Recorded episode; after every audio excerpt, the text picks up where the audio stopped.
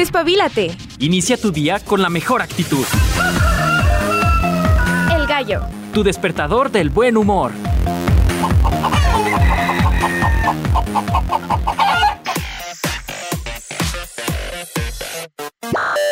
Con la precisión de Picasso empezamos esta transmisión de lunes. Bienvenidos al Gallo de Radio UAA. Gracias por sintonizar la 94.5 de FM. Nosotros muy contentos de poderte acompañar en tu mañana con buena información, toda la actitud pertinente para que arranques tu semanita bien cargado, descansado, con buena vibra. Yo soy Ale de los Ríos, te doy la bienvenida a esta primera transmisión totalmente en directo, nosotros transmitiendo en el edificio 14, la unidad de radio José Dávila Rodríguez, a través también del streaming. Nos encuentras como Radio UAA 94.5 de FM en Radio Garden. Después nos puedes encontrar en Spotify, en Google Podcast, en TuneIn. Si lo tuyo son los streaming, pues puedes entrar ahí con todo gusto. Nos escuchas, no nada más el gallo, también las demás producciones y a lo largo del día pues te endulcen, te informen, te entretengan tus bellos oídos. ¿Cómo están amigos? Espero hayan tenido un fin de semana rico, sabroso, agustito. Lo merecíamos, ¿eh? Merecíamos un descansito. Y además, déjenles platico, amigos, amigas que nos escuchan, ya viene un periodo vacacional, las vacaciones de verano, aquí en la Universidad Autónoma de Aguascalientes. Ya veo las calles un poco más vacías, supongo que pues algunos grados escolares ya habrán salido de clases, estarán presentando proyectos, estarán presentando por ahí exámenes. Nosotros, miren, desde acá changuitos, changuitos de buena suerte, para que todo salga bien, amigos, amigas, estudiantes. Échale ganitas. Dicen que el echaleganismo no está chido. Sí está chido cuando le pones empeño. Sí se puede, sí se puede. Así como Rocky Balboa, sí se puede. Nada más es cuestión de, de querer. Querer es poder. Bien, el día de hoy lunes de Bienestar y Salud, te voy a estar platicando acerca del el Día de los Sordociegos, qué es la sordoceguera, cómo se comunican ellos, si tal vez alguna condición ya es compleja, como la ceguera o ser sordo, sordomudo. Entonces, ¿qué sucede cuando estas capacidades distintas se juntan en un individuo, cómo se comunican, cómo es su vida, aquí te lo voy a platicar. Y también cuál es nuestro rol en la sociedad para incluir a las personas con estas capacidades distintas. Está bien interesante, está de, de pensar y de reflexionar bastante. Además, esta semana va a ser especial, déjate digo por qué. Lo que sucede es que a nuestros invitados, nuestros colaboradores ya de cajón, que es el buen Marcos Castillo, mi estimado Hugo Araiza y el buen Julián Potier, los estaremos entrevistando de una manera más personal, ya que vamos a salir a este periodo vacacional. Queremos saber quiénes son, quiénes son estos individuos que vienen a, a, platicarnos, que nosotros les creemos fielmente a lo que nos dicen, quiénes son. ¿A qué se dedican? ¿Qué hacen en su tiempo libre? Yo te voy a platicar más adelantito. Por acá nos dicen saludos a mis compañeros de Access. También saludos para acá en cabina. Gracias al Stand Access Consumibles. Con todo gusto les mandamos los saluditos pertinentes. Un abrazo a todos los amigos que ya van a trabajar, que ya van en el transporte, que ya están llegando a la oficina, a donde quiera que estén, al almacén o estén por ahí apenas llegando a las instalaciones de su trabajo. Les mandamos un fuerte abrazo, un saludo caluroso para que el día de hoy esté sabroso. Hablando de calores, y ya que te dije lo que vamos a estar platicando esta semana y este día, pues se supone que ya iba a terminar la tercera oleada de calor. Ya se pronostican lluvias en diferentes partes de la República Mexicana. Acá en Aguascalientes andaba viendo, ¿eh? Andaba viendo, habrá que ver si sí es cierto, que entre jueves y viernes va a llover anota esto en un post-it por ahí o en alguna parte y vemos si es cierto, si le atinamos acá en el gallo. Jueves, viernes llueve en Aguascalientes, ándese. Vámonos con las efemérides para este 26 de junio. Déjate platico que en el mundo de la música, en 1977, en Estados Unidos, el cantante Elvis Presley daba su último concierto ya tenía algunas complicaciones de salud. Ha habido muchas especulaciones, complots y demás acerca de qué es lo que pasó con Elvis Presley. Bueno, sí, la verdad es que su salud ya estaba bastante deteriorada. su corazoncito no bombeaba bien y bueno, daba su último concierto.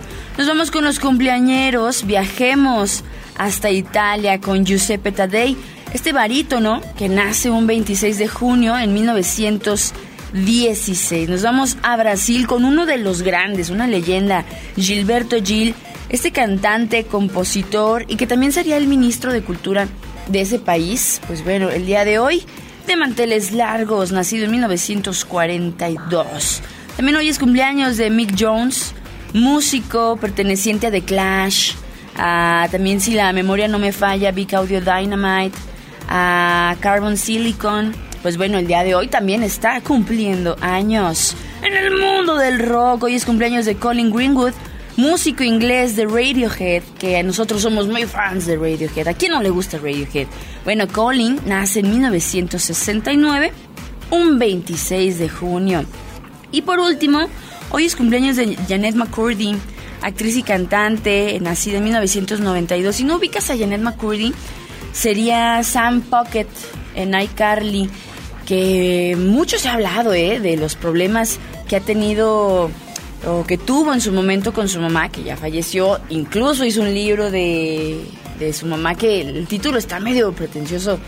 ¿Por qué me alegra que mi mamá haya muerto? Se llama el libro, muy revelador, muchas cosas acerca de la industria pues de la televisión infantil, de los abusos laborales, como psicológicos y físicos, pues bueno, hemos visto que mm, se posicionó como bestseller este libro pues bien, bien por Janet McCurdy después de todo lo que ha sucedido. En los aniversarios luctuosos, hoy recordamos a Claude Roget de Leslie, militar y compositor francés. En el mundo del jazz, recordamos a Clifford Brown, este trompetista estadounidense. También a José Iturbi, pianista español. A Vicentico Valdés, cantante cubano de boleros y guarachas. También recordamos al cantante hawaiano Israel Kawamakiwole, espero haberlo pronunciado bien. Y también recordamos a Manuel Soto Monge, el sordera, este cantautor español. Celebraciones y conmemoraciones en general es el Día Internacional de la Lucha contra el uso indebido y el tráfico ilícito de drogas. También es el Día Internacional en apoyo a las víctimas de tortura, temas bien delicados amigos, sí son delicados. También te comparto que es el Día Mundial de la Refrigeración. Y hablando de refrigeración, ¿has batallado para conseguir hielo? Por ahí nos reportan que ha habido lugares que han subido los precios, pero se han volado la barda. Por ahí el día de ayer nos contaba mi suegra que ella había escuchado que una vecina había conseguido una bolsa de hielo en 80 pesos. O sea, ay, yo entiendo la oferta, la oferta y la demanda, pero pues no hay que volarnos la barba, amigos. También por ahí les platicaba la semana pasada la escasez de garrafones. Parece ser que ya se ha estabilizado un poco. Pero el tema de los hielos, bien complejo. Espérense ahora que llegue el recibo de la luz con todo el aire acondicionado y los ventiladores. Desde acá te abrazo. Adulto funcional, desde acá te abrazo y espero todo salga bien con el recibo de la luz. Pues bueno, son las 7 con 8 minutos. Arranquemos el gallo de este lunes aquí en Radio UAA.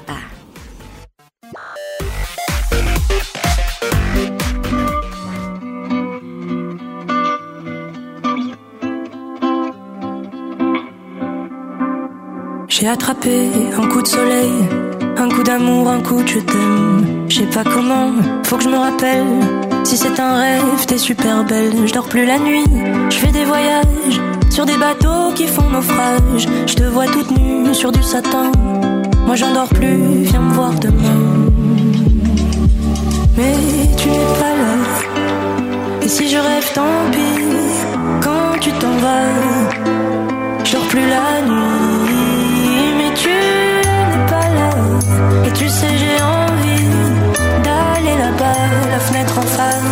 Et de visiter ton paradis. Tu n'es pas là.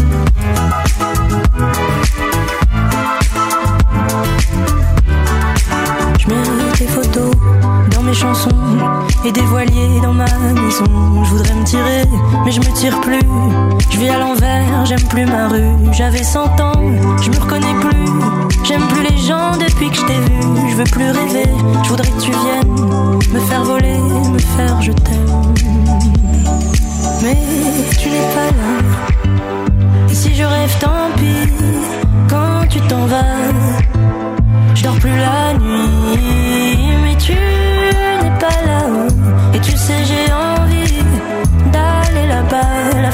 Et visiter ton paradis. Mais tu n'es pas là.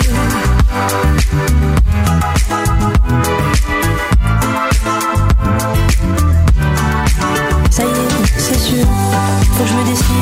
Je vais faire le mur et je tombe dans le vide. Je sais que tu m'attends près de la fontaine. Je t'ai vu descendre d'un arc-en-ciel. Je me jette à l'eau des pluies d'été. Je fais du bateau dans mon quartier. Il fait très beau, on peut ramer. La mer est calme, peut se tirer. Mais tu n'es pas là. Et si je rêve, tant pis quand tu t'en vas. Je dors plus la nuit, mais tu pas là. Et tu sais, j'ai envie d'aller là-bas, la fenêtre en face, et de visiter ton paradis. Mais tu n'es pas là.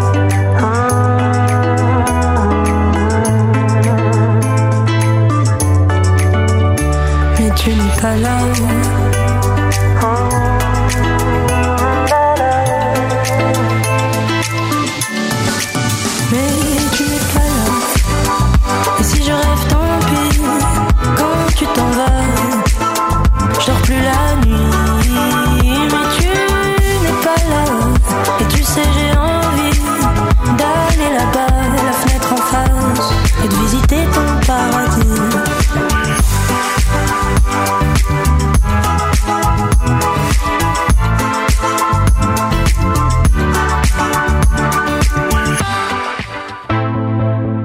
llegar tu WhatsApp 449-912-1588. En comunicación contigo.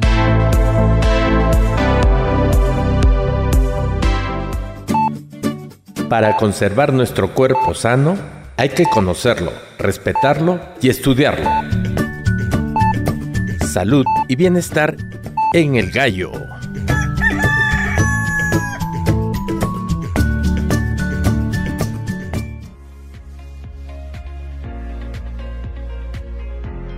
La sordoceguera es una condición que afecta la vida social, la comunicación, el acceso a la información, la orientación y la habilidad de moverse de manera segura y libre. La sordoceguera afecta la calidad de vida de la persona, ya que la vista y el oído son sentidos de referencia y tienen un papel vital en la percepción del entorno, la movilidad y el aprendizaje. Es por ello que para las personas sordociegas sus manos se convierten en sus ojos y oídos. Las personas sordociegas requieren apoyo de especialistas en comunicación y estimulación para aprender a comunicarse, ya sea a través de la lengua de señas táctil, en la que el canal de recepción es a través de las manos, o utilizando el sistema dactilológico, es decir, hablar mediante cambios de posición de los dedos que se acompañan de ligeros movimientos de la mano. Otros sistemas usados son el método Tadoma, en el que aprenden a hablar y a comunicarse con otras personas por medio de la vibración al colocar las manos en los labios y cuello del hablante. También pueden utilizar el dedo como lápiz, el lenguaje a través de gestos y movimientos del cuerpo, o usar tablillas de comunicación cuando el interlocutor no conoce sus sistemas. El método de comunicación a utilizar va a depender del tipo, grado y causa de la sordoceguera, ya que varían de persona a persona. De acuerdo con el Consejo Nacional para el Desarrollo y la Inclusión de las Personas con Discapacidad, CONADIS, se calcula que en México hay 466.178 personas con sordoceguera, las cuales representan 6.5% del total de la población con discapacidad y 0.38% del total de la población a nivel nacional. Las pérdidas visuales y auditivas se manifiestan y experimentan de distintas formas la sordoceguera puede ocurrir desde el nacimiento. Una de las causas más comunes son el síndrome de Usher y la rubiola congénita que pueden prevenirse con vacunas. También puede ser de forma adquirida, es decir, que la persona posee una sola discapacidad, ya sea visual o auditiva, y la segunda la adquiere en el transcurso de su vida. Las personas sordociegas se distinguen por usar un bastón rojo y blanco, establecido por la Federación Mundial de Sordociegos. Si nos encontramos a una persona con un bastón de estas características, ayudémosle para que llegue a salvo a su destino. Este 27 de junio se conmemora el Día Internacional de las Personas Sordociegas con la intención de que las personas con esta discapacidad sean reconocidas como parte de un grupo social que tiene los mismos derechos y oportunidades que el resto de la población. Este efeméride se celebra en honor al nacimiento de la escritora, activista y oradora estadounidense sordociega Helen Keller, el 27 de junio de 1880. Su vida fue un ejemplo para mostrar al mundo que la condición de sordoceguera no es impedimento para llevar una vida normal. Helen Keller fue la primera persona sordociega en graduarse de una universidad. Además, hizo varios aportes con su lucha para generar conciencia y sensibilización sobre esta discapacidad. Pues ya lo escuchábamos, las personas con sordoceguera, pues yo creo que viven, se enfrentan a una situación complicada, a una sociedad que incluso, hablando de temas urbanos, en las calles, no está diseñado del todo para la condición que ellos padecen. Si ya podemos imaginarnos vivir tal vez con una capacidad distinta, debe ser complejo, ahora imagínense cuando se juntan varias condiciones que todavía lo hacen más difícil. El día de mañana se va a conmemorar el Día de las Personas Sordociegas, esto para hacer eh, hincapié eh, la reflexión eh, precisamente de lo que se vive con estas capacidades. ¿Qué necesitan las personas con sordoceguera? ¿Alguna vez se han preguntado ustedes eso? Ya les he platicado con anterioridad que en casita estábamos aprendiendo el lenguaje de señas para podernos comunicar con alguna persona sorda. Hemos ido a algunas tiendas de conveniencia donde nos hemos topado con eh, personas o personal que con las que hemos practicado y es muy bonito ver en la cara de ellos, de ellas, la mm, yo creo que e, el entusiasmo de quererse comunicar. En este caso se vuelve un poco más complejo. Los problemas de comunicación yo creo que son los más destacados, pero no los únicos con las que se encuentra una persona cuando convive con la, sordoceguera. La combinación de las dos pérdidas sensoriales, pues sí repercute en muchos otros aspectos vitales que limitan el desarrollo personal en los diferentes ámbitos de la vida y que también a su vez pues dificultan el desenvolvimiento diario. La elaboración de la declaración de las necesidades básicas de las personas sordociegas que existe, amigos, quiero compartirlo, se elaboró en, en Estocolmo en 1989 y se recoge todo ello en un documento que se llama la Declaración de Helen Keller. La utilización del tacto, la propiocepción como medio de acceso al entorno y a la información es algo que pues, las personas sordociegas tienen que afrontar.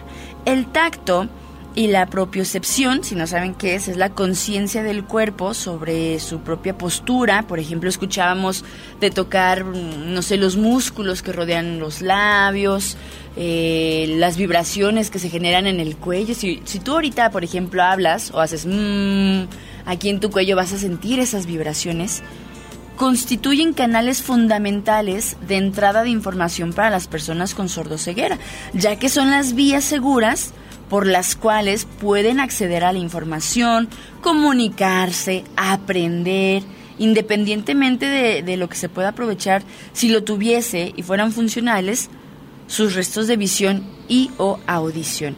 Estaba viendo por ahí algunos videos informativos, me gusta mucho empaparme cuando veo este tipo de temas y veía que también hay unas tabletas que tienen eh, como si fuera un estilo braille, pero no es braille, es la letra tal cual con un relieve especial. Eh, y con eso también te puedes comunicar letra por letra para hacer alguna palabra. O bien, también escuchábamos en la cápsula que hay personas que utilizan el dedo como si fuera un lápiz y la palma de la mano como si fuera el lienzo donde vas a escribir. Y ahí empiezas a, comunicarte. O bien, también he visto el caso, eh, un par de veces he tenido la oportunidad, del sistema de lenguas mexicanas, la de, señas mexicanas, no de lengua, el lenguaje de señas mexicanas más bien, lo, lo, implementan en la palma de la mano. También es bien curioso. El tacto adquiere un papel relevante en la percepción de las personas, de su posibilidad de conocer e interactuar con el mundo que los rodea, más allá de su familia, más allá tal vez de conocidos, pues también es importante que nosotros tomemos este papel como sociedad de incluir. Es difícil, es complicado, pero se puede. Ahora imaginemos también el acceso a la educación.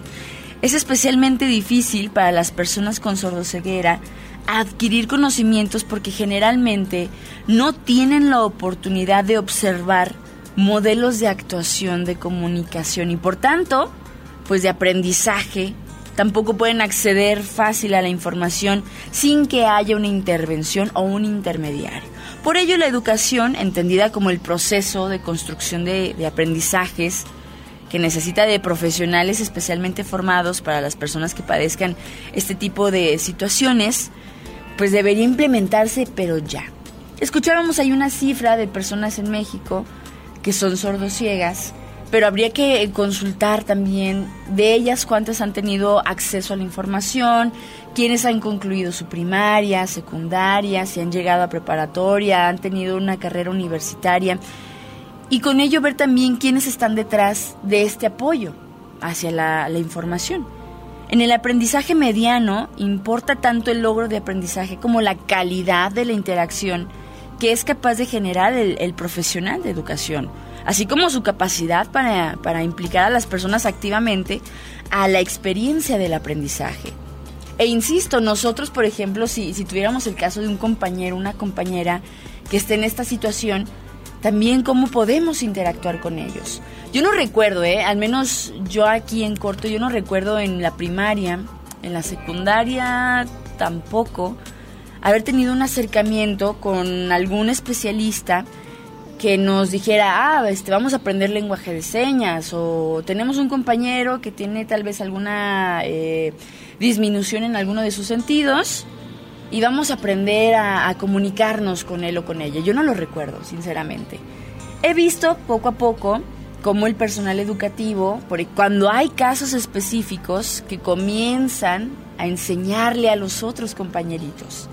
Pero ¿por qué esperar a que haya un caso? ¿Por qué no hacerlo como algo que deba eh, cumplirse como una matrícula, ¿no? Como una clase más?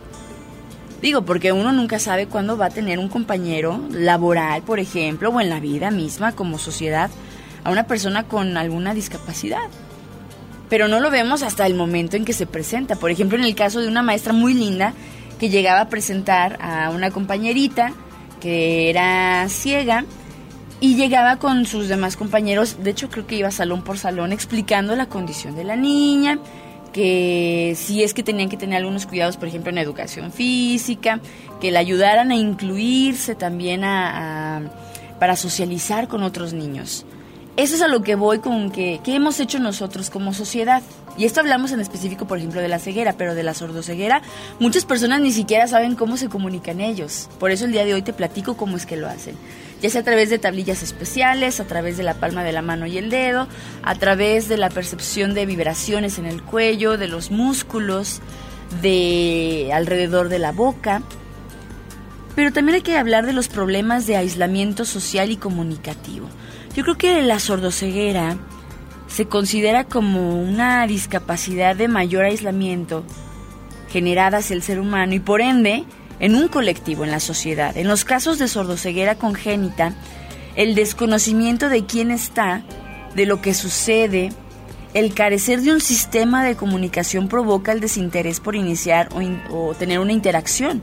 Imaginemos a, un, bebé, a un niño o una niña que nace con estas condiciones, lo que obliga a la interacción del adulto para despertar su interés por conocer en lo que hay más allá de sus percepciones corporales, de disfrutar el contacto, de las relaciones con los demás. Con sordoceguera adquirida, las necesidades de aprender y o adaptar el sistema de comunicación es el primer reto al que debe enfrentarse el individuo si quiere mantener un nivel de contacto con las personas o tener acceso a la información. En todos los casos se debe evitar paliar como objetivo de intervención estas situaciones de aislamiento que muchas personas, por ejemplo, con sordoceguera, viven en su día a día con los recursos que se tienen, o podrían ser recursos humanos o técnicos, por ejemplo, evitando así una repercusión psicológica muy negativa que afecta su desarrollo personal y vuelve, la vuelve en una persona eh, introvertida. Si de por sí debe ser complicado, creo yo, eh, la comunicación así, digo, así lo, lo percibo yo, pues tenerlo eh, debe ser más difícil, más complicado. Y ahora también, ¿cuáles son las dificultades para vivir de manera autónoma? Ya hemos hablado, por ejemplo, de los intermediarios, ¿no? Escuchábamos en la cápsula informativa el bastón rojo con blanco. La ausencia de información directa y clara en los entornos, pues puede afectar la posibilidad del desarrollo independiente de casi todas las actividades cotidianas, ya sea caminar por la vía pública, desplazarse, realizar las compras en diferentes comercios, utilizar el transporte, por ejemplo, leer eh, los mensajes, que ahora las tecnologías ya han ayudado bastante en ese sentido en las vibraciones y los audios, por ejemplo, en el caso de las personas ciegas. Me imagino, por ejemplo, cuando llegan también los recibos de la luz, del agua, si estas personas ya viven independientemente, cocinar incluso puede ser todo un reto, ¿no? Mantener una vida autónoma requiere de un gran esfuerzo, amigos, ya que la información sensorial que les permite conocer para poder luego decidir y actuar, pues no es directa, no es una información que se tenga, por ejemplo, en los recibos del agua y de la luz. Imagínense una persona eh, sordociega, ¿cómo se puede enterar de ello, no? Necesita de un intermediario. Ay, caray, no, no me había puesto a pensar en todo esto. Debe ser muy complejo. Poder realizar las actividades de una manera autónoma requiere de un entrenamiento en rehabilitación que les ayude a comprender el entorno y eh, aproximarse perdón, a, las actividades de un modo diferente. Pero yo insisto, una vez una persona me hizo un comentario bien interesante decía, ¿por qué ellos se deben adaptar a nuestro entorno y por qué no nosotros a ellos? ¿Por qué no, no ser eh, así de versátiles? Y una persona le contestaba de una manera muy despectiva, eso no me agradó. Dice, es que nosotros somos más. Dije, nosotros, como sonando muy despectivo. Pero ¿por qué no nosotros adaptarnos también a ellos? Las calles adaptarse a las necesidades de cualquier individuo. Digo, nosotros podemos usar nuestra vista, pero ¿por qué no se adaptan, por ejemplo, a estas personas que llevan el bastón? Está bien interesante, el tema es muy bueno. Pues bueno, quería compartirles precisamente que el día de mañana se estará conmemorando a las personas con sordoceguera para hacer este tipo de, de, atribuciones, para hacer este tipo de interrogantes que se queden en nosotros y también nos haga como sociedad ser inclusivos, la verdadera inclusión. Vámonos a una breve pausa y enseguida continuamos aquí en el gallo de Radio UAA. Ho la notte scritta in faccia, la mia testa fa la ruota, cerco d'andare dritto, anche se sotto sopra, anche se sotto sotto, sotto non ci vado mai, anche se mi perdo, anche se ci perdo. E scusa, se ti lascio andare via, mi mandano all'inferno.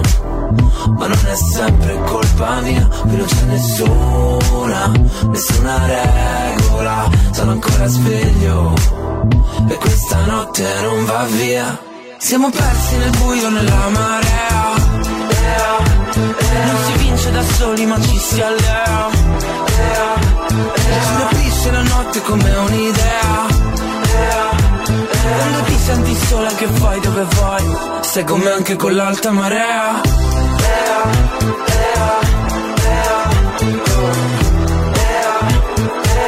Sei come anche con l'alta marea tutta la stanza, ah, tutto l'equilibrio non basta ah, Per colmare la tua distanza serve distrarmi Però non passa. Quando qualcosa si è rotto Non ti avessi avuto attorno, sarei caduto sul fondo. Ma ora mi lasci da solo è quello che mi toglie un pezzo che non torna al suo posto. E scusa, se ti lascio andare via, finirò all'inferno ma in fondo cosa vuoi che sia? Qui non c'è nessuna, nessuna regola E sono ancora sveglio.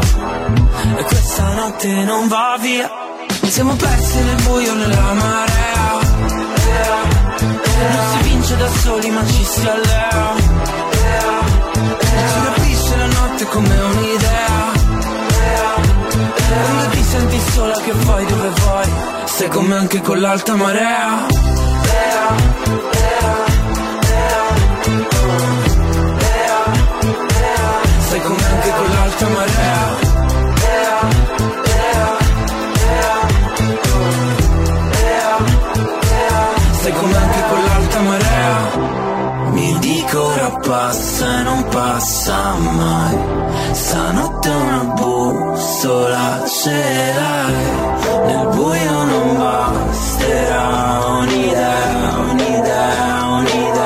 Sei come anche con l'alta marea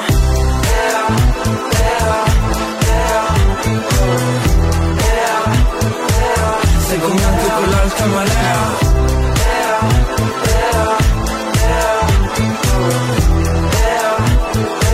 Sei come anche con l'alta marea Síguenos por streaming. Radio.uaa.mx. Esto es El Gallo. ¡Ey! Ya tenemos WhatsApp. Mándanos tu mensaje, audio, comentario u opinión al 449-912-1588. Andrea tiene muchas preguntas. Por ejemplo, ¿de dónde vino el dinero? Mm, interesante pregunta, ¿no? ¿Qué te parece si investigamos un poco? Comencemos con el patrón oro. Para esto, tenemos que retroceder algunos años en la historia. Antes, las personas se reunían en plazas para hacer intercambios de sus productos. Pero para hacer los intercambios, todos debían estar de acuerdo con lo que ofrecía el otro. Es como si tú tuvieras un balón de básquetbol y quisieras cambiárselo a tu hermanito Diego por su balón de soccer. Pero Diego no quiere un balón de soccer, él quiere uno de americano. Entonces el trato no funciona. Por eso los mercaderes decidieron comenzar a utilizar el oro para hacer los intercambios. Así ya no era necesario creer lo que el otro ofrecía, pues podías comprarlo con oro. Por ejemplo, tú le das a Diego oro a cambio de su balón de soccer. Después, Diego puede cambiar ese oro con Luis por un balón de americano. Pero como a las personas les daba miedo que les robaran el oro, se crearon los bancos. Así, la gente ponía su oro en los bancos y el banco les daba un certificado por el oro que dejaban. Esto hizo que las personas ahora utilizaran sus certificados para comprar las cosas. Esos certificados más adelante se convirtieron en billetes. Y con esos billetes podrás comprar a Diego su balón y él podrá utilizarlos para comprar lo que quiera. Y de ahí viene el dinero.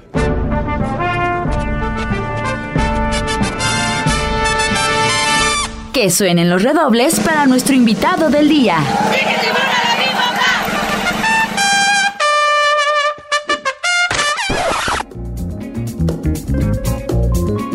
Y bueno, por acá ya nos dicen, Ale, ya vienen las lluvias. Y efectivamente, yo les dije, anoten la fecha del próximo jueves porque van a caer por ahí lluviecitas y con ello también va a bajar la temperatura.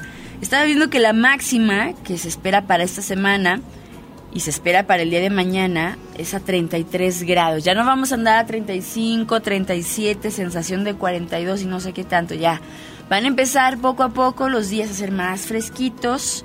Vamos a finalizar la semana como a 27, 29 grados. Digo, ya se agradece, se agradece. Va a haber por ahí un poquito de lluvias a partir del jueves. También algunas tormentas eléctricas aisladas. Está a gusto, está a gusto. De mí se acuerdan, ¿eh? De aquí directo a promocionar los días frescos y demás. ¿Por qué escuchamos la cortinilla de, del invitado y no la de temas fiscales en los lunes? Ya les platicaba al inicio de la semana, que es hoy, que vamos a estar platicando con nuestros colaboradores, que nosotros les agradecemos muchísimo que nos regalen un poquito de su tiempo. Y nos vamos a dedicar a investigar quiénes son estos individuos, qué hacen y cómo llegaron aquí al edificio 14 de radio. Para ello se encuentra el día de hoy y me da mucho gusto presentar a Marcos Castillo. Marcos, ¿cómo estás? Buenos días. Hola Ale, ¿qué tal? Muy buenos días. Muy bien, este pues aquí con la expectativa de, esta sección, que difícil hablar de, de, uno mismo, pero con mucho gusto compartir lo que nos preguntes aquí en el auditorio. Es que sabes qué sucede, Marcos. A veces, pues nosotros confiamos plenamente en lo que nos dicen ustedes, especialistas, cada uno en su tema de dominio. Pero, pero, A ver, ¿quiénes son? Queremos saber quién es Marcos Castillo, de dónde viene, cómo es que llegó aquí a Radio UAA, cómo surge la idea de la contribución. Pero bueno, si te parece, vamos agarrando orilla.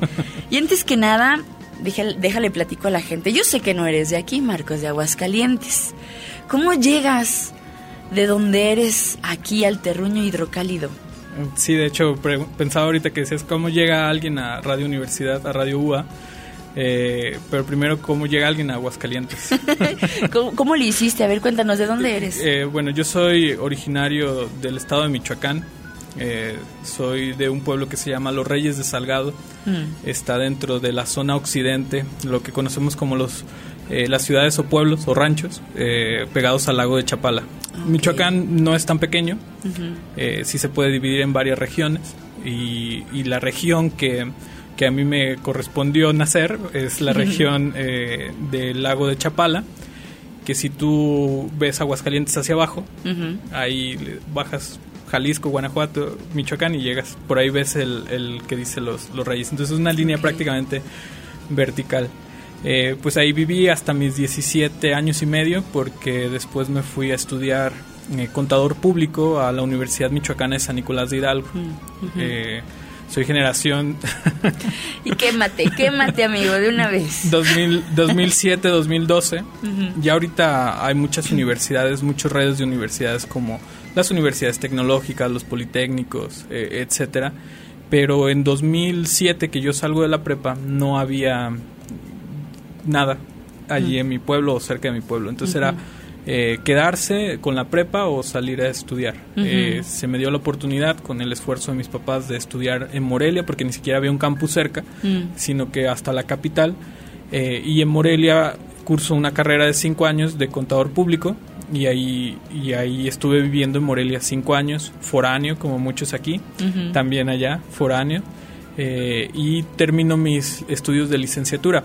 Que aquí yo soy muy sincero y, les platico eh, en, el, en, el, salón de clases, sobre todo a las primeras generas, a los primeros semestres, yo no supe que quería ser contador. Entonces, ¿cuándo, ¿cuándo se dio la idea? O... Eh, eh, yo, yo tengo una teoría. ¿Quién te malió? yo tengo una teoría que el 50%, digo, obviamente no está comprobado ni se va a comprobar, pero al menos el 50% o más de los que estudian contador no saben que querían estudiar contador público. Eh, y si lo supieran, quién sabe si, si se volverían a meter. Yo creo que hay una... Eh, hay, ah, de verdad que ah, conforme vamos creciendo en estas nuevas generaciones, es muy difícil que a los... Eh, saliendo de la prepa sepas qué es lo que quieres ser. Entonces, a menudo sabes qué no quieres ser o tienes una idea de qué no quieres ser. Por ahí un tío, al quien le agradezco, me, me habló un día para platicar y me dijo que a lo mejor la carrera de contador público me convenía por una verdad, que sí es verdad, eh, que siempre tenemos trabajo. Mm. Eh, somos muy necesarios para bien o para mal, pero siempre hay trabajo. Eso no quiere decir que siempre sea el trabajo bien remunerado, pero siempre hay trabajo. Entonces yo con esa premisa estudié contador público como por ahí del quinto semestre, yo supe que sí quería estar en contador público porque los que sabrán, la contaduría tiene cinco áreas y una de ellas son los impuestos. Yo empiezo a trabajar en un despacho ahí en Morelia, eh, más o menos reconocido ahí en la ciudad, y es un despacho fiscalista y me doy cuenta de esa conjugación dentro de las leyes y los números y los negocios eh, y me empieza a gustar. Aún sin creer yo que no tenía las habilidades porque es mucha lectura, mucha comprensión, mucha interpretación, eh, etcétera. Entonces eh, fue ahí donde ya dije, bueno, si me gusta la carrera, mm, probablemente no me gustan otras áreas de la contaduría, pero lo fiscal sí, de aquí soy. Ok.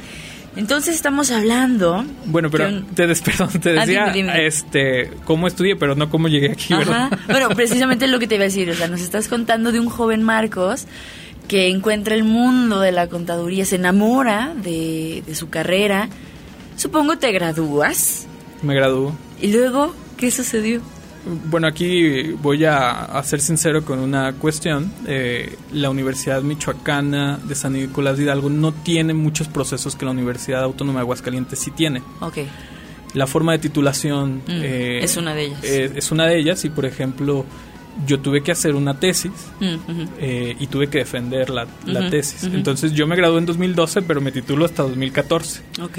Eh, diferente de aquí, que, que es más, la universidad se involucra más el proceso y, y tienes tu título más rápido y te ahorran vueltas, porque yo estuve yendo a la Ciudad de México dos o tres veces a tramitar Ay. títulos, cédula, legalizar, sabe que tantas cosas.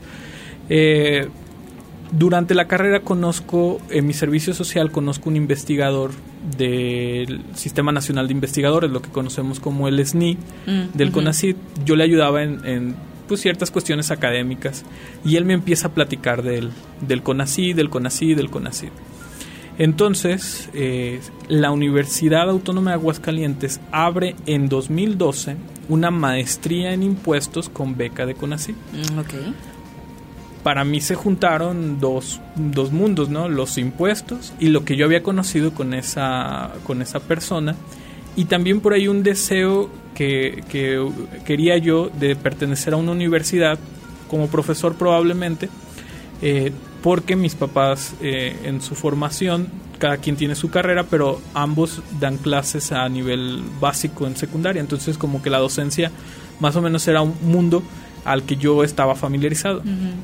Eh, en 2013, después de que me di cuenta de que la maestría salió, yo marco para saber cuándo se abre la siguiente generación, porque yo buscaba la convocatoria y la convocatoria hasta que me dijeron que era generacional.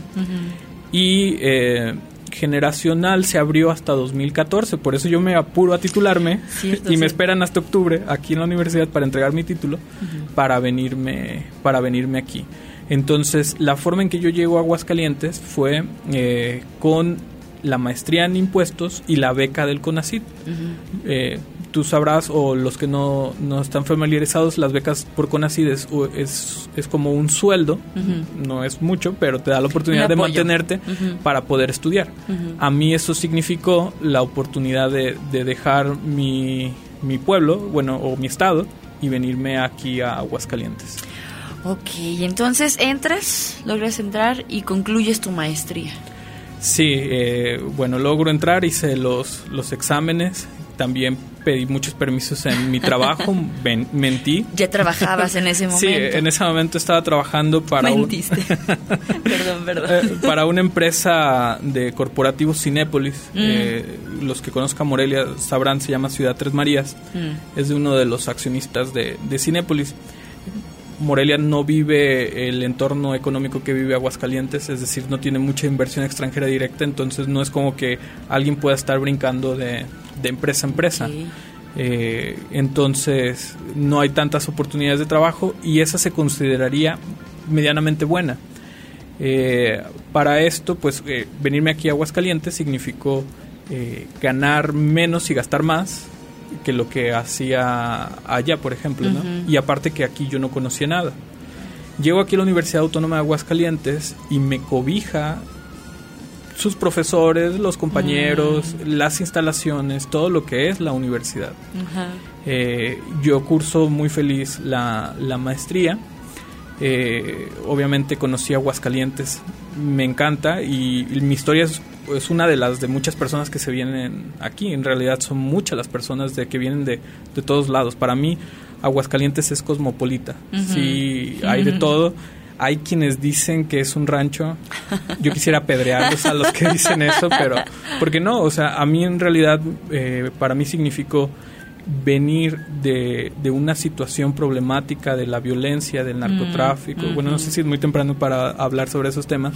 Un no, lugar pero sí, o sea, hacemos algo de memoria y estaba, era tierra caliente, Sí, Michoacán. sí, tú te acordarás, los bombazos de Morelia fueron en Ujú, 2008. Eh, Yo estaba allá, digo, no, no ahí físicamente, pero estaba en Morelia cuando eso pasó.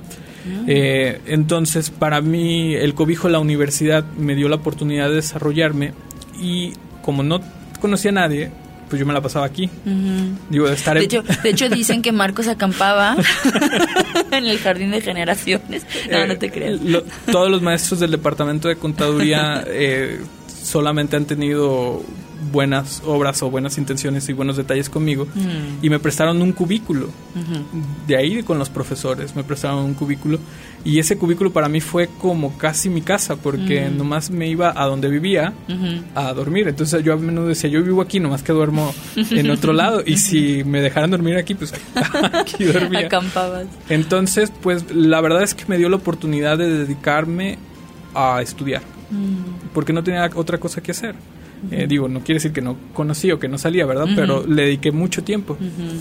eh, hay una estructura en el departamento de contaduría porque ah, unos profesores tienen la oportunidad de apoyar en el campus sur y se van de a este campus al campus sur.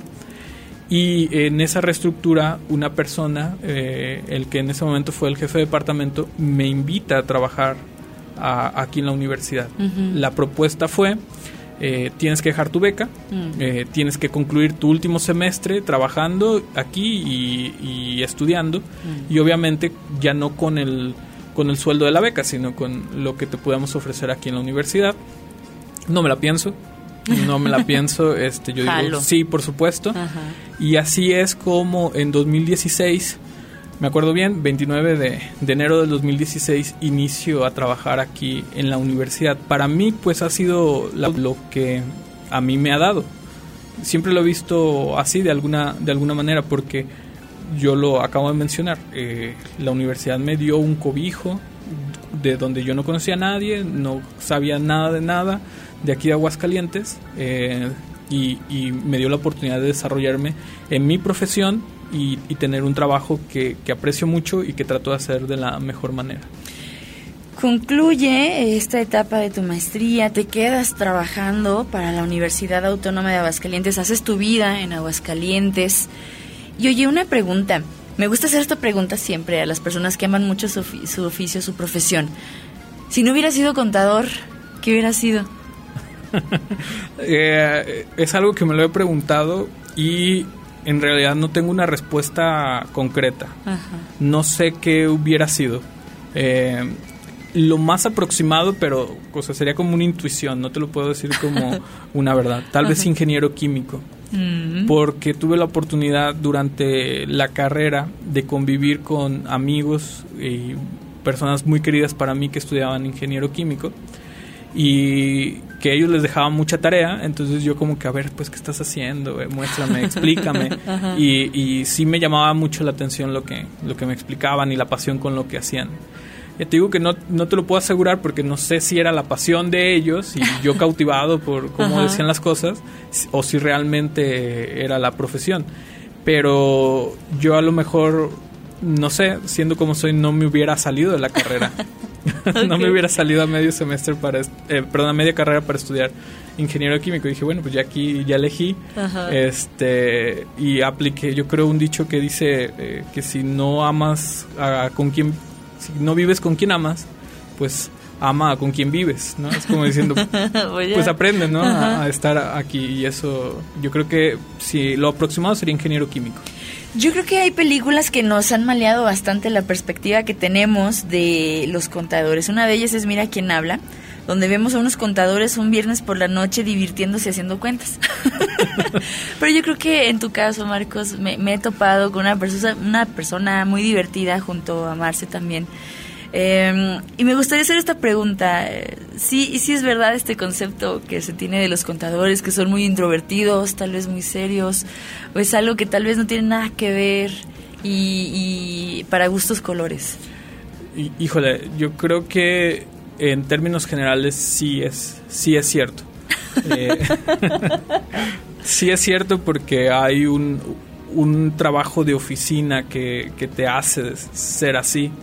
Eh, hay, hay siempre un, una autoridad que debes, con los que debes de cumplir, entonces uno se vuelve cuadrado de decir, es que es así o así, o es que si no tiene factura no te lo puedo reembolsar, o es que si no viene este requisito no lo puedo hacer.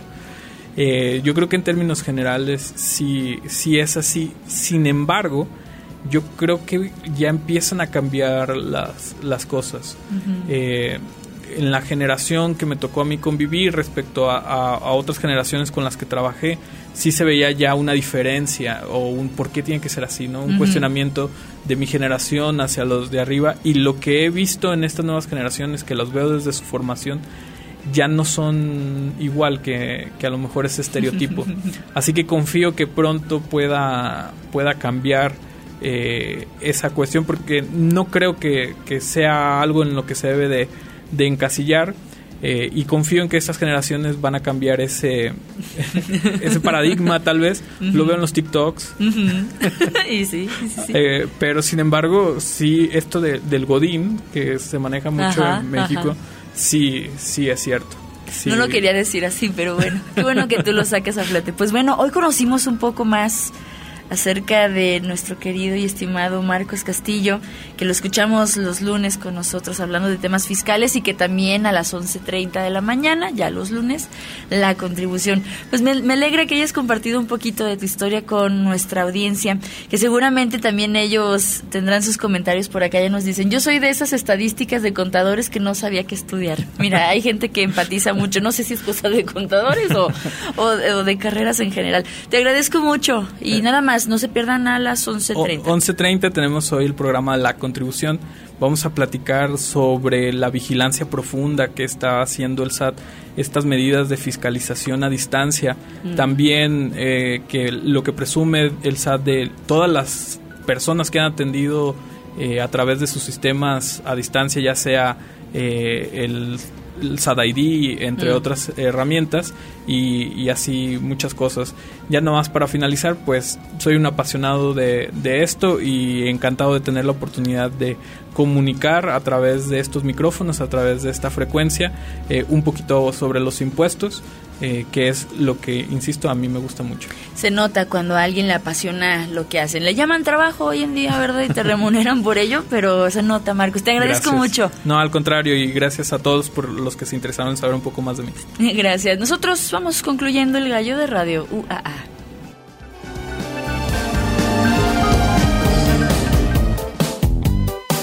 El gallo.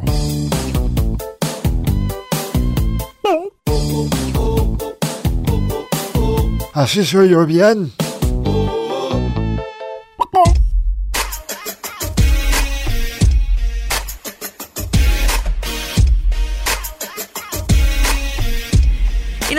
Vamos. Muchísimas gracias por habernos acompañado este lunes. Deseo tengas un arranque de semana muy bonito, muy productivo, bien chicles bomba. Nosotros por acá tenemos algunos comentarios. Saludos a mis compañeros. Ah, ya lo habíamos mencionado de Access.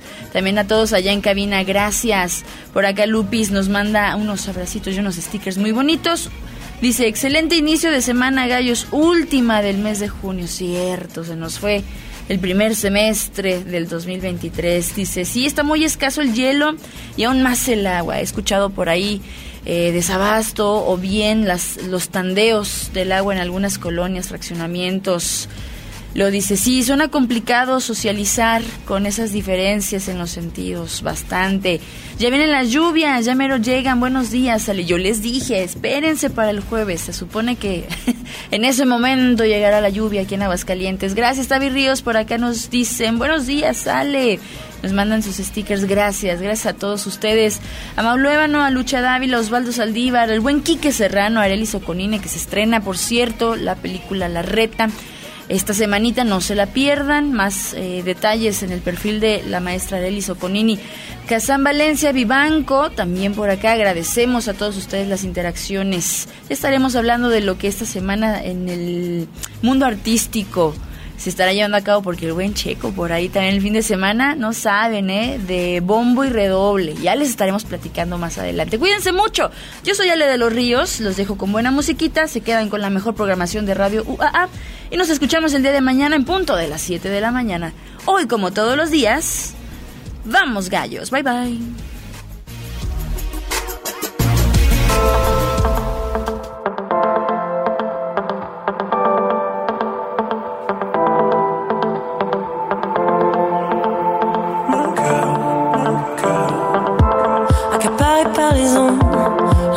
Continue.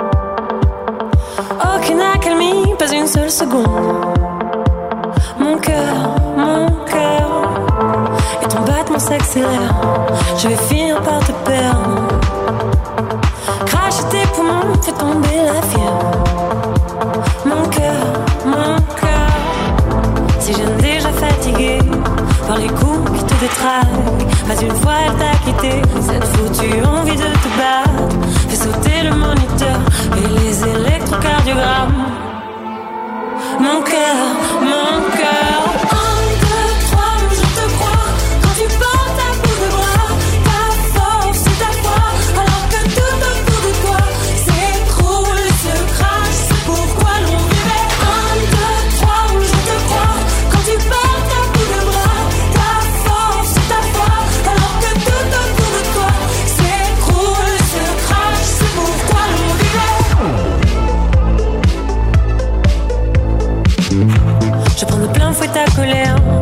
silence te désespère.